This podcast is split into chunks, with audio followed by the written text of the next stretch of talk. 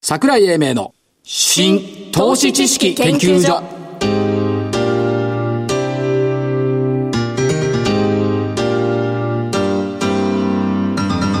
この番組は NPO 法人日本 IFA 協会の協力でお送りしますごきげんよう桜井英明ですごきげんようです。そして、えーコメンテーター日本 IFA 協会副理事長正木昭夫さんですはい、日本 IFA 協会の正木です。よろしくお願いいたします。元気ですね元気ですよ。まあそりゃそうですねこのこの1週間ずっと株価上がってんだもんそうですね。まあ7日、8日ですか。 8日です8日ですか。えー本日の日経金株価21円高22,869円小幅に8日続伸、すごいんだよこれすごいのはすごいんですけど。 7日続。伸以上は去年の10月24日までの16日続伸しかないこれって後でもってボディーブレオに効いてくるんですか。それとも朝方元気じゃないですか。ずっと。はい引け際になるとタレタレタレタレっときて、かろうじてプラスで終わるというのが続いてますよね。あのね、その表面的なことだけ見ないで、はいえっとね、高値でこれで3日間滞在したのよ。高値で滞在したというふうに見るんですか。いやいや、この間までの5月とか7月は2日間しかいなかったなるほどなの。るほ即ど。反落になったのよ。はいはい。ところが今回3日間もステイしてくれたよ。なるほど。ステイしてくれるっていうことは、やっぱ強いと思っていいんじゃない、はい。でたすだか。まあ、暴れたい売り方もいるから、やっぱりあの引け際にはう暴れるっていうことなんでしょうね。今日だってい一旦2万3000突破したんですよね。そうです。で突破して突破しきれなくて3ヶ月ぶりの高値をつけたんですが反落して、まあ、一応プラスでは終わったというところですけども、まあこれで明日が金曜でしょそうです。このままいくと行ねくと一週間。このままいくとね16連投するのが再来週いやいや再来週の火曜日なのよ、まだ8ですよ。うんで再来週の火曜日でで前回10月に16連投を止めたのは水曜日だったの10月25日に、うまい具合に数字が合うんだよねということは水曜日まで継続をしたとすると、はいえー来週の月間まで行く。再来週再来週。再来週来週よ何時しかもその間にヒジュライスラムヒジュラ歴の正月は9月の11日だから、これをね超えるんだよね確か超えるあ超えないか超えないでしょう。微妙に超えないのかでもその,、その時期になってくるというところです一から、回調整をしても、んまた例のヒジュラ歴のところで、はい反発に転じる可能性もあるとあるということですおまあ今回はね比較的皆さん弱気の中で、桜井さん意外に強くなるよって言ってたのがなんだろう外れてもいないんでいやいやあのですね昨年の11月末から、2018年は盆明けから反発だってずっと言い続けたんだよ9ヶ月間も知ってるねうん、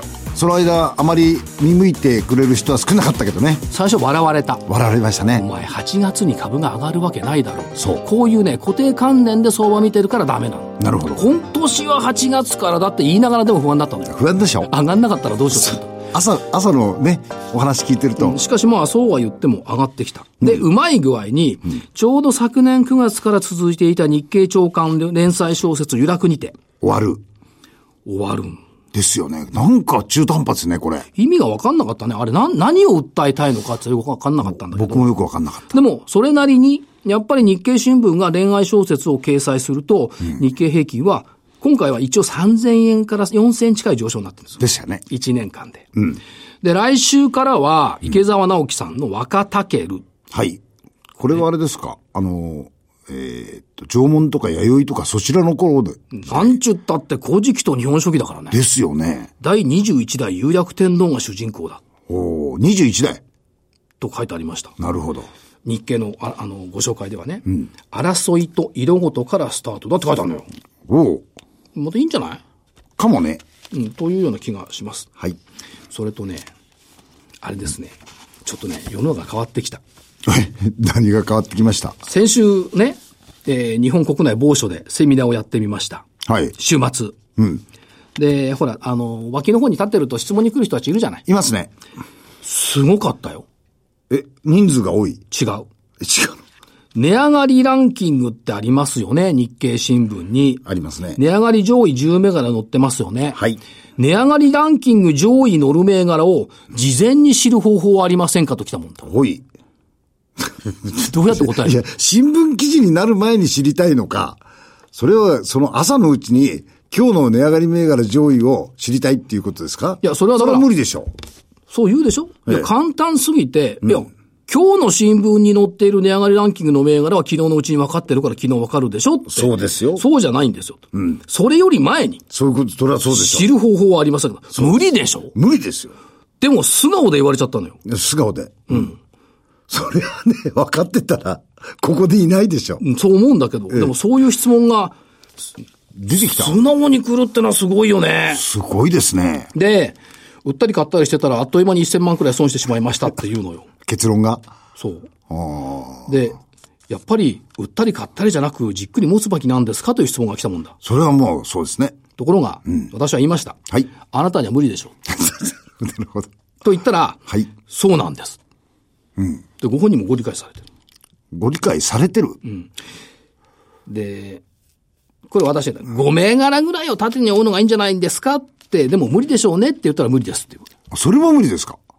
だから多分ね、欲しかった答えは、株は売ったり買ったりして日々の主役を追えばいいんですよっていうような答えがね、え欲しかったんじゃないかそな。それはちょっと、あの、質問を聞く相手を間違ってませんでしょうかね。うんまあでも、あの、40年証券会にいますけど、値上がりランキング上位に乗る銘柄を事前に分かる方法を教えてくださいって言われたのは、初めて意味分かんなかった。うんでもそういう時代なんですね。積極的な方がいらっしゃるというふうに、あの、好意的に取るべきでしょうか。うん、そう取りたい。だからやっぱマーケット変化してきたなっていう、世代交代してきたんじゃないかなと世代交代。いう感じがします。だって若くいた若返ってるよ、最近セミナーとか。それはもうはっきりしてます。ね。はっきりしてます。で同じようにセミナーで言いました。はい。シニアの方々に向かって。え、株ははい。子供さんに相続させず、お孫さんに相続させましょう。うん。できれば女のお孫さんって言 ったの。ほう。そうすると我々のセミナーが、賑わいが出てくる。で、 またそういう、そちらへ持ってきます。なるほど。それはそれはいいんですけど、じゃあ、えっ、と、先週の銘柄いきますか。あ、せ、行きましょうか。はい先。週の銘柄ね。振り返り。振り返りですよ。あ、これね、町がさ、住友科学ね、ゾウさんね。そうです4005、よそうです619円が642円、これ丸なんですよ。丸ですね。でね、えっ、と、住友科学経団連の会長って、全然大なのね。全然大で、東レはこの間までで、今日立だね。ひたこれちょっと間違ってました。だから、一生だよ。まあ一緒ね。まずね、地味で、おじさいいん。でしょアリさん。5194、相模ゴム。はい。 2351円から2395円。先週、正木さんが言ったら罰だった相模ゴムが、今週は丸なのよ。そうです。つまり、じゃあその間の1週間でさま相模ゴムという会社が変化したかっていうと何も変化してないと思うのね。ですね。だから、タイミングっていうのは、やっぱり重要だと思うんです同じ銘柄選ぶんでも、ダメな時はダメなんだ。いいもんでも。ですね。で、ボロっちいダメなもんでも、タイミングさえあってら儲かるってこともある。その会社いい会社ですよい。や、そういう、あ相模ゴムがボロっちというわけじゃなくてね。はいつまり、銘柄選択とタイミングは同じように重要だというのは、ここでよーく分かったと思うんですね。はい。だから、タイミングの選び方は、正木さんより私の方が秀でてるなと。おっしゃる通りですね。 6240、はいヤマシンフィルター。1000飛び飛び7円から1000飛び47円。丸。一応丸。丸。一応じゃない丸。一応じゃない、丸ですよ。それから、かわいそうなんだよ、これ。え6563未来ワークス。はい。ご5620円から、5600飛び6円。え、おお、14円。ところが、引き当たの気配はね、売り気配が5640円なんだよね。っていうことはそこまで売り物がない。だって全場5700円台なんだもん。おお。っていうことは、引けだけこちょれっすっと押した。ごいかわいそうだと思うね。ほとんど丸だけど×。で罰は罰だよね。えー、2146UT グループ。お3490円から3765円。はい。丸。ですね。3800円ぐらいまであったでしょ。直近のところあで。とね、えー7199プレミアグループ。はい。 4000これ85円から4250円。これは今日5番上がってきたね。丸ですね。で、丸ということで4勝1敗。はあ。でも、100%対 80%? さっきね、正木さんのスタッフと称する、はい若い女性に聞いてみた。はい。ね。1勝0敗と、4勝1敗と、どっちが勝ちだと思う。正木さんの、スタッフさんは、 はい。考えた挙句に、4勝1敗の方が強いですって言うそうですか。おお。じゃあ引き分けにしましょどうして引き分けんう。のそりゃそうでしょう。どう考えたって。分かった。はい。じじゃゃああ、今週は引き分けじゃ。あ今週の銘柄どうぞ。はい。えー今週はですね、えーおじさんシリーズでちょっといきますんで、えー今日は日本外資5333。えっ、と、もともと電力向けの外資ですよね。あの、電線とかにあるね。それでもわかんないと思いわます。かんない。わかんない。外資って何ですか外資っていうのはね、えー電線をですね、固定して、絶縁体ですね。あのさ、はいそれでもわかんないと思うよ。どうしたらわかんない電柱見ると上に白っこい そういうやつかな。陶器みたいなのが乗ってるでしょって、あれが外資なんだよって言わないと。雪だるまみたいなやつねそう。あれは、それ言わないとわかんないから、今。わかんないですね。なるほど。外資って言ってね、外資 NGK でしょ NGK 理解できないと思うよ。 NGK はスそれはパスパークプラグになっちゃうんだね。外国資本ですかとか言われちゃうよあ、外資なるほど。NGK ですね。ブランドで有名です。まあ、もともとは、のりたけグループはいのところから外資、この部門が独立したと。ところで、あの、無論電力の外資の部分の安定性はあるんですが、はい最近、えーっと、セラミック技術等を使って、えーっと、自動車関連ですとかね。もともと陶器だからセラミックなんだよ。そうそうそう。テラミックって言うんですよ、陶器を。ね。で、そこのところのお自動車関連ですとか、はいそれから半導体製造装置、こういうところにも使われてきて、この分野がかなり伸びてるんですよ。はいで、えっ、と、セラミック技術の方の自動車関連の方が109%ぐらい。から、エレクトロニクス分野の方が124%。はい対前年のところで伸びてて、はいこの分野のところが成長のエンジンになる可能性があるかなと思いましたんで、えーおじさんの、おじさん企業の、えー変化に期待したいというふうに思います。ナトリウム電池も外資じゃなかったやってます。そうだよね。そうです一時ナトリウム電池で言われたんだよしかも、あの、あれは大容量の貯、うん、貯電っていうんですか、電気の貯蓄ができるっていうことで、かなり都市型のお災害等に、えー活用できるんじゃないかと言ってますね。これさ、面白いんだけどさ、この間 JSR ってあったじゃん。あ、JSR。日本合成ゴム。はいあれも独身寮と社宅が私の自宅の近くにある、あったって言まったでさしょ か。。外資はね、さらに近くにあるんだよ。本当うちんとこの坂登ってくと外資なんだよ。おーこれはね、で、えっ、とね、JSR は中学校の前なんだ。はい。 で、日本外資じゃない、あ、で、日本外資はね、小学校の前なんだ。なるほどで、これがね、今、社宅を潰した。潰した。さら地になってる。おー。再活用してるのかね。おようわかんないけどね。ですね。だからなんか縁があんだよ。縁がありますね。おじさん企ま業。た会社に行ったら私はあそこに住んでましたとか言われる。かもしれないですね。それは、じゃあこっち行きます、はい、。どうぞ。ジジイの時代でしょじ、まさか私のこと言ってるんじゃないでしょうね。いや、みんなジジイなんだけど、はいこの間どっかで見たら、じ今はジジイがキーワードだ。おういや、別にジジイじゃないんだよ。ジは自民党総裁選のジ。おうそっちそ。れから中国の人民元のジ。はい。が、E はインフレの E。それがどう繋がるんですか頭文字が GGE だ。単純に。そこの頭文字持ってきただけじゃないですかで、ジジイと行きますよ。うん。ジジイっつったってこれ長いよこの間、この間と昨日か、7238のあけぼのブレーキ。おう広報部長取材してきました。あけぼのブレーキさん。あけあけぼのブレーキででししょょさ、社名の由来って知ってる知らないです。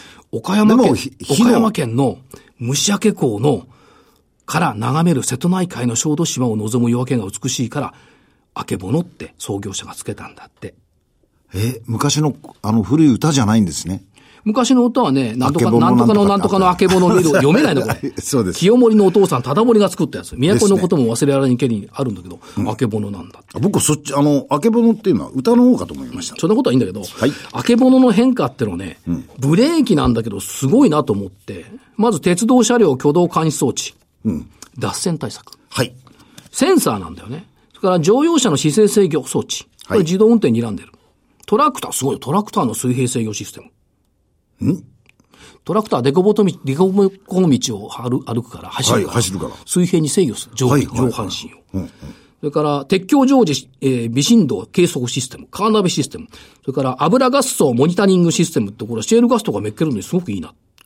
ブレーキ以外のそういう他部門でやってるってことですか、いや、これを伸ばしたいって、センサー部門あを伸伸ばしたい。とりあえず100億くらい、少ないんですけどねって言うんだけどさ、 100億売ってんですかで100億ってさ、100億売り上げない会社たくさんいるよ。だから、それはそうですよ。うんで100億くらいはこの分野だと言ってましたよ。まあね、歴史が長いし、売り上げも大きいから売。上2600億ですからね。それよりかもっと面白いのはね、次世代製品としての MR 流体ブレーキっていうのが 流体ブレーキ、ブレーキや流体じゃ効かないでしょ。効くの。どうして溶液の中に磁性体の粒子、まあ磁石の粒が入ってるんだよ。溶液の中に。で、電流が流れるとこの磁石の粒がはい、鎖になって繋がって、ブワッと広がってブレーキトルクになる。ああ、自生流体っていうのはいろんな分野で使われてますからね。そう。で、電動化と環境対応が進むと、これからのブレーキってこれになるんじゃない時期で流れの特性が変わる流体。で、小型 EV とかコミューター、介護車両、産業用機械、いろいろ使えていくし、変えなくていいんだよ。自制流体ってさ、ブレーキの粉みたく散らないからさ。そういうことですよね。だから、いいんじゃん、これって。環境にも優しいじゃん。粉が散るからっていうんで結構環境規制に厳しくなってるっていう話がありましたから銅ね。がダメとかですからね。だから、あけぼのブレーキ。株価がどうのよりもここに気に入っちゃったの。これ面白いですね。うん。まあ、あと、空飛ぶ車のお官民協議会が始まっているんで、航空分野のソフトやってるアドソロ日清3837。直近動きが良くなってるリアルタイムソフトの3741みんな良い。セックお、あ、セックね。今日新高値ですね。入れておきたいっていうのと、あとは3917アイリッチが変わってきたね。ああ。地域通貨。えっ、と、O2O でしたっけそう、O2O から地域通貨が随分出てきたというのと、もう一個おじさん行くわ。おじさんもう一個いく。 8132、品年。昔の品川燃料。品川燃料、LP ガス、灯油。はい。夢ないと思うじゃん。ないよね、LP ガス販売とかじゃね。いやー、ちょっとね。だからまあ太陽光とかやってきてるし、バイオマス発電もやってきてるし、これがいいんじゃないかと思うのは、えっ、と、ソフトバンクグループと提携したシェアサイクル。うん。ロシェアサイクルうん、自転車。自転車でしょ、 11倍の、今の11、2年後までに10今の11倍の6000台に増強する。都市で今自転車流行ってるよ。流行ってます。いろんなとこにありますからあっね。たよ、学生の時に自転車部にいて。今の自転車軽いもんね。軽いです。うんで、PBR が0.63倍っていうことは、全く見られてない。全く見られてない。えーということで、シナ年、8132以上です。はい。ということでは、えーこの後、おー本日のゲストのご登場いただきます。桜井英明の新投資知識研究所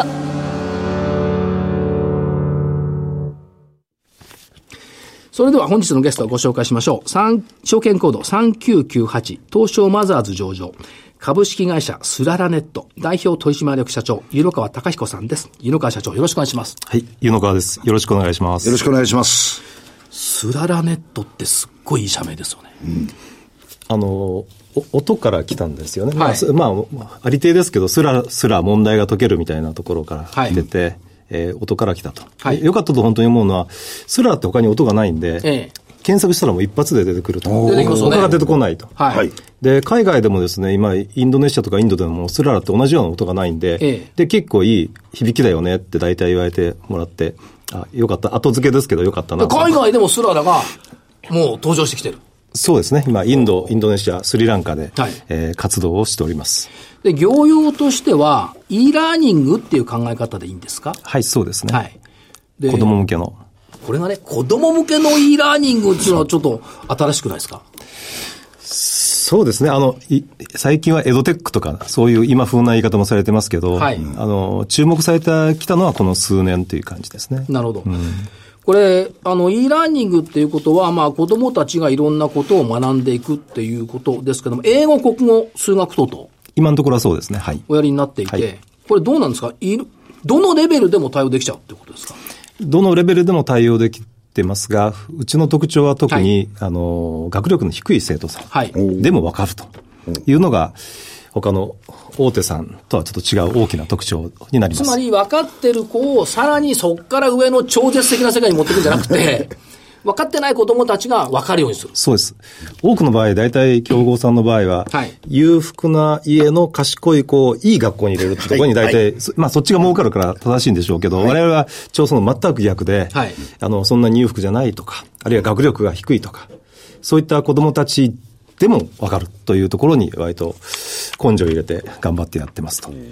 これはどうなんですか、まあ、特徴の中ではその、やっぱり対話型のレクチャーで分かる。というのが特徴の一つで、アニメーションのキャラクターが出てきて、まあ、はい声優の声で感情を込めて、一時方程式とかを教えてくれる。それはインタラクティブにできているんで、先ほどの学力が低い生徒さんとか、こう、一方的な授業のカリスマ先生の講義で、名講義でも一方的な授業だとやっぱり寝て寝ちゃうと。はい。双方向。はい。だけど途中で、えー、じゃあ君ちょっと聞くよというような授業だと寝られないじゃないですか。はいそれを、まあ、あの、そういうデジタルで再現してると。もう一個。オーダーメイドな問題と、つまずき診断で、できる。はい。これ、流行り言葉で言っても、アダプティブっていう言葉がこの業界じゃ流行りつつあって、はいその生徒さんに応じて、できる子はちょっと難しめの問題が出てきますし、はいそうじゃない子は、ちょっと難しいなと思うと、問題の方が簡単になっていくと。ええ。だから、あの、心が折れないと。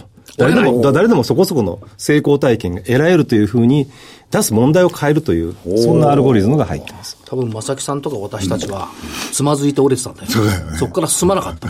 俺にもできるっていう体験がなかったからね。三つ目、実際の試験を何度でもシミュレーションで使える。そうですね。しあの、試験を自動生成して、自動採点。で、普通の試験と違うのは点が、あ、低かったらおしまいで終わるんですけど、画面上で見て見てそこをクリックすると、それをやり直したりとか、もっとわからないとこをわかるようにしたりとか、まあ、そういったのが、今の塾とか学校でもう実際に、あの使われるようになってきてます。そして頑張ってる様子をリアルタイムで親は見守る。そうです。家でもできるんですね。同じ ID パスワードで。おーで、ある塾なんかは、こう家でやってるところを塾の先生がモニタリングしてて、えっ、と、適当にやってると、なんと恐ろしいことに、塾の先生から家に電話がかかってきて、お母さん、息子さんちょっと違うことやってませんかとか言っては、お母さんは大喜びと、息子は非常に恐怖感におののくと。だけどそれで観念して、本当に家庭でちゃんとやるようになったりというのがもう実際の塾で行われるようになってきております。最後、ゲームのように楽しくてライバルがいるから続けられる。ライバルがいるランキライバルンがいグるランキングが出たりとかですね、あの、地域の上位とかでそういううランキングが出たり、そのちょっと応援メッセージとかを送ったりとか、そういうまあ、緩いコミュニケーションとか競い合いっていうのもできるようになって。で、まあ、これどうなんですか無学年方式というふうにも言われてますが。はい。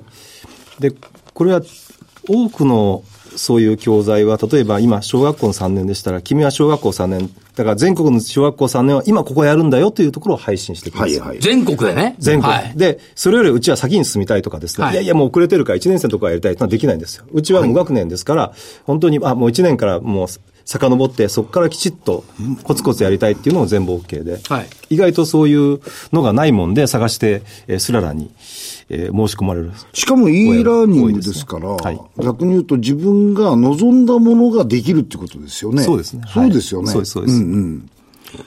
ということで、えっ、と、教育の光が行き届いていないところにも光を届けたい。そうですね。これは重いですかはい。で、実際にやってまして、はいなんだ通常の塾とか学校だけじゃなくて、はいそういうちょっと経済的に問題を抱えた子供たちを支援する NPO と組んでやったりとか、はい。スリランカのスラム街のど真ん中でマイクロファイナンスの組織と一緒にはい子供たちに向けたデジタルの寺子をやったりとか、はいはいこの間プレスリリースしたのは、えー築地本願寺さんと組んで、はい。お寺で、お寺でまさに寺子お屋話題になりました。寺子屋はい。寺子な屋る。ほど。本願寺が最先端の寺子屋をなんていう通常の塾とか学校とかと違うところが実は教育機能をどんどん提供するようになってきてるというのが世の中の動きなんですがそういったことをあの後押しもしてますこれはまあ、もう一回も日本に戻すと、その学校とか学習塾が抱えている問題を解決できるサービスになってきてるということですね。そうですね今学校といえども文科省も言ってますがもう個別化をしざるを得ないと、はい。個別化をするには、じゃあ、先生を増やして少人数学級かって、もう予算上無理ということで、それをデジタルを使って個別の要素をやっていくとか、はい塾は塾でもう学生アルバイトさんが採用できなくなってるんで、もうデジタルでというように、まあ、教育業界が非常に大きく変わろうとしているところに今、デジタルがどんどんどんどん入ってきてる。そうですよね。あの先生たちに聞いても、公的教育っていうふうなものの限界に来てると。はいあとは民間の力を使って、えーいろんな形でもって、様々な手段でもって教育のプロセスに入ってもらう必要があると。いうことを言われてますので、もう先に行っちゃってる。そうです。だからもう対応はできちゃってる。もう農業生産とか工業生産を確実にできるような人材を一つの教室で一斉授業でっていう時代じゃなくなってきてますんで、それをもう個別の個性を伸ばすという方向性になってきてて、それをデジタルの力を借りてっていうふうにかなり大きな変化が今あの起きてるという感じですね。これ現実問題としてどうなんでしょう、まあ、長年ですね、いろんな教育を皆さん受けてこられてると思うんですけども、例えば国語って何年もやるでしょやります。 6年、3年、3年、少なくとも12年やるでしょ、大人になって人の言ってることが理解できない人がたくさんいるっていう現実、じゃない。ですね。会話にならないことがある。ありますね。うん。数学。これも多分ね、えー6年の3年の2年ぐらいやるんだよね。私立文系の我々は何年生ぐらいの使ってますかねいや、数学は次までやったから一応やってるんだけど、今や見てもわからない。でしょ微分とか積分って何だったっけなってなるでしょ。英語、これに至っては、12年ぐらいやってても、話せない人もたくさんいる。いますね。これってやっぱり e ラーニングしたら治りますかいずれも、例えば学校の授業ってやっぱり聞いてるだけじゃその瞬間分かってもでき,、はいできないですよね。はいで、意外とこういった e ラーニングっていうのは本人が黙ってアウトプットする時間が多いんで、はいアウトプット量が全然違うんですよね。はいですから普通に、えー黒板のお先生の授業を聞くよりは確実にできるようにはいなったりしますね。はい。先ほどありましたスリランカの話。はい。これって、やっぱりもし e ラーニングがなかったら、勉強なんてなかなかこう、身近にならなかった人たちが、すごく学力がつけてくれるわけでしょそうですね。スリランカの場合は、大体学校行ってるんで、学校行ってない子ってことないんですけど、はいあの、正答率なんか低くて算数、例えば、比山で言うと、小学生で本当に300人の平均値で正答率が30%ぐらいなのが、はい。 1年しないうちに90、90点ぐらいに変わるんですよ。だから、正答率が3倍ぐらいになるっていうのは、日本でもありえないぐらいのなんか伸び率というか、伸びしろがあるってことですね。おースリランカっていうと小さな島じゃないですか。そうそう、インドの横の。ですよね。茶がないけどさ、いや、島で根ねも、ある意味、そこは、あの、地域としては、かなり限定的な地域ですよね。そうですそうですその中にもそんなにばらつきがあるということですか。ばらつきがありますね。 おーやっぱりなんか、算数なんかも、やっぱり日本の方がやっぱり、さっきみたいに微分積分は積分はできませんけど、みんなある程度の暗算はできるじゃないですか。はいだけどそういうのもできなくて、本当に繰り上がり繰り下がりってできなくて、はいもう指さ計算で指を使って数えるとか、冗談じゃなくて、桁が多いと足を使ってやったりしてると。それがししなくなると。これをね、社長に聞いてみたかったんです。ということは、究極の SDGs っていう風な考え方でいいですか、お茶の存在は。あそうですね、まさにスリランカの活動ですと、1番の貧困問題、SDGs の4番の教育、はい5番のジェンダー平等というのは現地、先生も現地の素人の先生を教育して、ええし職業を作り出してるんですよ。はいなんで、えっと、SDGs ビジネスアワードっていうのがありまして、その中のスケールアート賞っていうのをもらったりというか、本業そのもので社会課題の解決、SDGs っていうようなことをやっているというのが、まあちょっとユニークなところでで、ごこざれいまはすどうなんですか社長は意識して SDGs を意識したわけじゃないでしょあもちろんそうですね。そうですよね。はいはいつまり、結果として、ここまでおやりになってきたことが、今、国連が言っている SDGs に合致していた。そうですね。社会課題を解決というのは、実は非常にビジネスチャンスの方向であってですよねそれをクラウドとかを使うと、あの、ひ人海戦術でやるとなかなか儲からないんですけど、はいクラウドやると実は非常にはい、こう、可能性があるということを一生懸命やってた時に、国連がもともと MDGs だったんだけど、はいもう民間の力も借りなくちゃということでええ SDGs になったのとちょうど、うまくマッチしたという。ということは、こんな感じですね私が見るところ、SDGs をど真ん中走ってると思うんですけども、多くの企業がね、ESG だと か、SDGs とか、どうしようって考えているじゃないですか。それ考えてできるもんじゃないって見てもいいですか、意図的、意図的にやるもんじゃなくて、ええはい自然発生的に結果論でやっぱり SDGs につながってくそうでる。すね。我々もベンチャーですから、はい誰も掘ってない、その、チャンス、世の中の社会のチャンスをやっていこうと、はい社会課題を解決していこうと思うと、まあ、大体その17のうちのどれかになると。はい。社会の課題を解決することが大事だと。はい勉強が好きな人はさ、まず SDGs から入るんだ よ。そうじゃないと思うんだ な。やっぱ実務から入ると、どうですかそうですね。まあ、だから国が一応いろいろ啓蒙してるから、ええそうなんですよこから知って、あ、こんな社会にはニーズがあるのかって知って、はいまあ、そういう入り方もあるあるっちゃあるとは思いうんますそよね、こから逆に言うとビジネスを展開していくっってていことうですのかもあるとなる思いほまどす、ね。。で、その SDGs のメインストリームにいますけども、12月決算、はい。御社ということで、はえっと、売上今期で見ていくと、前期比、すごいな、これ伸びですか ?24.2% 増。そうですね。はい。営業利益30%増。だから2桁増収、2桁増二桁でも益。かなり多い多い2桁増収増益。ということ。これやっぱりあれですか、全日本全国この御社のおスララネットが広がっている。そうですね。先ほどのような塾も学校も、いろいろこう教育が変わってるところ、はいで変わってるのに、デジタルでこうそれでやろうというふうに国の方針もなってきてるので、ちょうどそういう意味での追い風とか、ちょうどうちの先ほどの学力の低い生徒さんに強いという特徴が当たったりとかいうような、いろんな要因があると思いますね。もう一つお聞きしたかったのは、学校を対象とした学校マーケット。はい。これって従来ってあんまりこう想像もつかなかった世界ですよね。ですよね。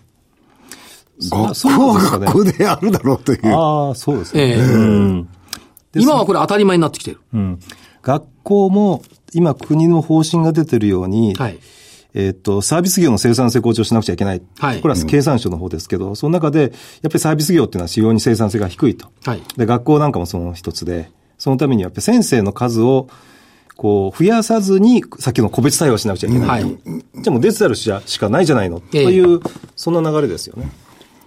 これがだから、100校以上がもう導入、140、150近い導入。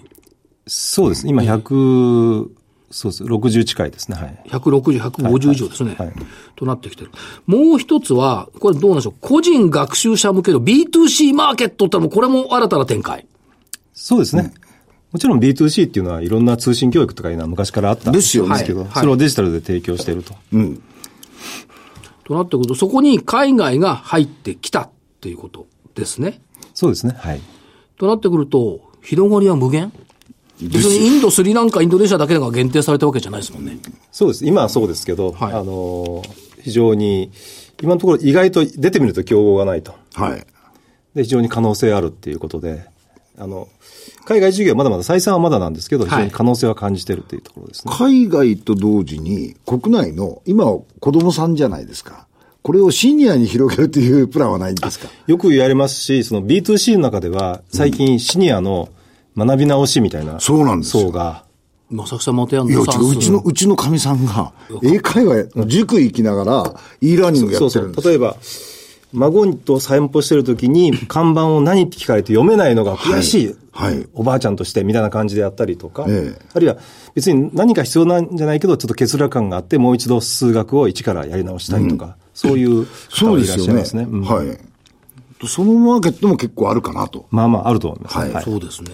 あとはいろんな賞を御社受けてますよね。はいこれね、まあ、直近でささっきのその、まあ、スララネット、政府の特待生 J スタートアップ企業として認定。スタートアップ企業。はい。これは、あの、いいわゆるユニコーンと言われるようなええ企業がアメリカとかどんどんできているけど、日本は少ないっていうことで、経産省がメインに温度を取って、スタートアップで要するにベンチャー企業が1万社ぐらいあるわけですけど、その中の約100社を、世耕大臣がエコひいきしますということでです ね、あの、正当な感じのエコひいきですけど、言いそうだな。 92社をが最初に選ばれた中の1社、あの、一社として、あの、入ってます。はい。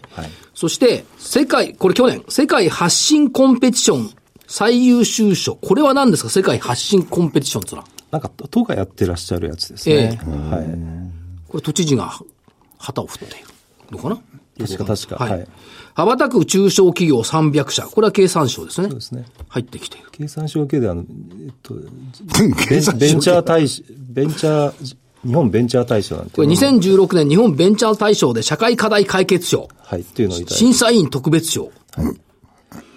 たくさん入ってますね。 SDGs にかかってるぐらいですかだらから ね。そういう意味ではちょっとユニークなベンチャー企業というかスタートアップなんで、はいそういうのに応募するとな何かしらいただけることが多いです。なるほど、なるほど、なるほど。つまり、はいこれビジネスモデルとして斬新そということですよねはい。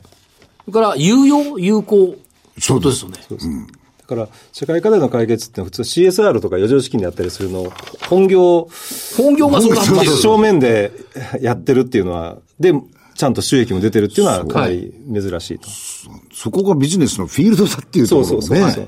で今後ということでいくと、ビッグデータ解析、バイタルデータと連動、AI 活用とこう出てきてるんですが、社長、今後の野望はどこにあるんですか今後の野望は、あの、今そこに書いてあるような。ビッグデータ解 析、バイタルデータ連動。そうですね。あんまり他がやってないってことはバイタルデータ。例えば、はいあの、我々持ってるスマホなんかもこれセンサーの塊なんですよね。はいで、そうすると、えーその加速度センサーが入ってまして、はいそれをつつけつけておくと、今もう NTT さんとやってるんですけど、はい睡眠の状況が分かって、レム睡眠とか分かって、睡眠と学習って非常に関連が深いんで、それをデータをマージして、こう、生徒に対して、あの、アドバイスができるみたいなことを、もう実際にサービスとして始まって。これ、去年からスタートしてますよ。民育民育。民育プログラムというので、今、共同トライアルもやってると。もう、あの、商品化されてます。されてると。で、えーっと、北海道の高校さんとか、えー、塾さんとかはが実際に取り組んで。より教育、あの、あの、効率的な。そうです。だから、塾が、こう、学学習習、家の学習、生徒の学習習慣を見るだけじゃなくて、その、睡眠習慣まで、そういうこと塾とか学校が、 24時間面面倒倒見てくれると。一番いいこれ状だから態さ、で。寝てる間っつうのいいよね。努力いらないもんね。そう。寝れさえすりゃいいんでしょ寝てればいいんっでていうかすよ。、っていうかその、最近日本の子供って世界の子供の中で最もで寝てないんで寝てない。寝てない。は。はいい。だから、それがあの、学習パフォーマンスに影響していると。はい。ということを、その、私娘なんかいますけど、む娘が寝てる時間と全然わかんないですからね。はいだからそれあを、普通わかんないと思いますけ本どね人にフィードバックすることによって、ええあ、ちょっといけないいけないということでやってくると、それは良くなったりする。あるいは、不登校の子なんていうのは、そういうのはもうガタガタに崩れちゃってるんで。なるほど。あの、そういう睡眠習慣から立て直すっていうのは非常に有効だったりする。つまり、未来を明るくしてくれるんだ、バイタルデータ使ってもらうと。ですね。これ、これも、あれですか ?SDGs になりますか第何個になります かまあ、どっかまあ、それも結果だ、まあ、教育として見ると全部4番に入っちゃいますけそどうですね。ははいい、はいで、まあ、最終的に、えっ、と、社長目指してるのは、やっぱ、教育の格差を根絶しよそうですね、それを世界で、えー特に途上国、新興国うーの子どもたちはいというのを底上げすることによって、それはもう GDP とか、はいあるいはそのに日本の安全保障にもつかつながってくる問題だと思いますので、それをこう粛々と広げていくと。う。そうですはいはいね。スララネット。ね。世界に羽ばたくスララネット。ということですが、投資家さんに社長メッセージ一言頂戴できますかはい。あ、もうおっしゃっていただいたんで、あの、そういう意味での、なんて言いますか、社会課題を解決するベンチャー、あるいは、えーソーシャルイノベーションをイノベーションす る、デジタルの力で、というようなことをですね、えー割と真面目に、えー取り組んでいる会社ですので、よろしくお願いいたします。わかりました。ありがとうございます。本日のゲスト、証券コード3998、東証マザーズ上場、株式会社スララネット、代表取締役社長、湯野川隆彦さんでした。ありがとうございました。ありがとうございました。ありがとうございました。資産運用の目標設定は人それぞれにより異なります。個々の目標達成のために独立、中立な立場から専門性を生かしたアドバイスをするのが金融商品仲介業 IFA です。NPO 法人日本 IFA 協会は企業 IR 情報を資産運用に有効活用していただくため、協賛企業のご支援のもと、この番組に協力しております。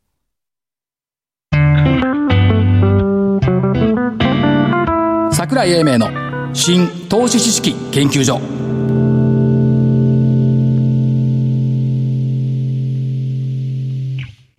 この番組は NPO 法人日本 IFA 協会の協力でお送りしました。なお、この番組は投資その他の行動を勧誘するものではありません。投資にかかる最終決定はご自身の判断で行っていただきますようお願いいたします。さてお時間になりましたけども、お迫ってきましたが川崎さん、お知らせはお知らせを、えーさせていただきます、えー9月15日えー熊本で、えーえー9月16日福岡で、えー株式講演会企業 IR セミナーをやらせていただきます桜井英明さんに来ていただいて株式講演をお両会場ともお願いをしております、えーぜひお申し込みいただければと思いますお申し込みは、えー日本 IFA 協会のホームページにも掲載してございますが CS アセットマネジメントの方に、えーお願いできればと思いますよろしくお願いしますあそれからもう一点11月札幌行っていただきますんで札幌ですねじゃあこれはまた改めて改めてはいえっ、と明日から明後日にかけてえー東証 IR フェスタあとであの日経 IR、はいえー東京ビッグサイトがありますけどもヤマシンフィルターのブースで大喜利、はい京急ブースでえ金服1日お時間あったらおいでください、ということで、えーお相手はあー桜井英明そして日本 IFA 協会の正木明夫でしたごきげんよう